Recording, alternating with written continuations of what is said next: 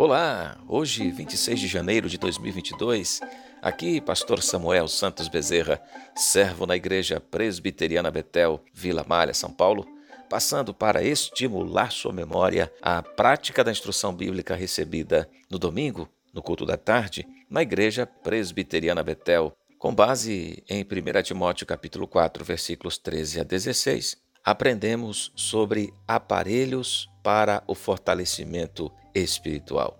O apóstolo Paulo escreve para instruir Timóteo sobre os perigos do ministério em Éfeso. O combate era intenso.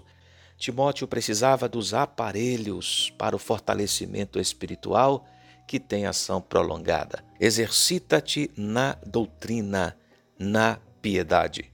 Piedade é o exercício da doutrina. Quais eram esses aparelhos? Qual fora o treino estabelecido para o crescimento da piedade na vida de Timóteo e da igreja?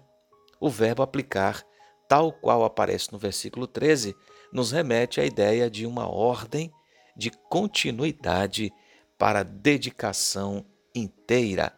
Aplica-te à leitura.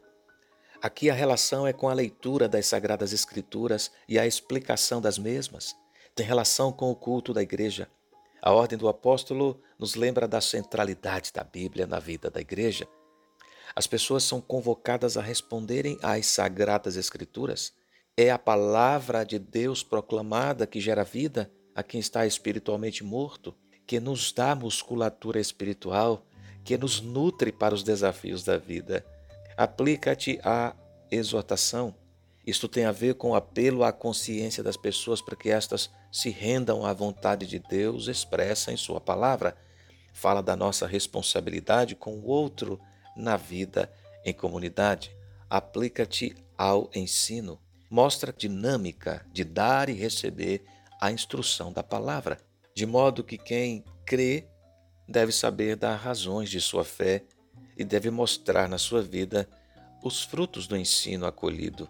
Nós hoje, de igual maneira, somos responsabilizados para o desenvolvimento da piedade. Nosso treino é estabelecido pela doutrina de Deus, pela palavra de Deus, que nos fortalece para alcançarmos um mundo em profunda necessidade da verdade, levando-o ao reconhecimento da glória do verdadeiro Jesus Cristo.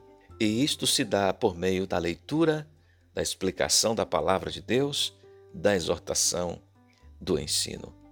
Vamos orar.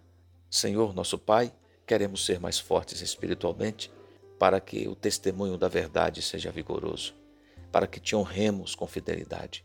Assista-nos em nossas lutas para que, disciplinados na construção dessa musculatura, possamos abençoar outras pessoas, levando-as à palavra e à revelação da glória de Jesus. Em nome de Jesus.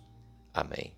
Deus abençoe a sua vida na construção desta necessária musculatura espiritual usando os aparelhos determinados por Deus.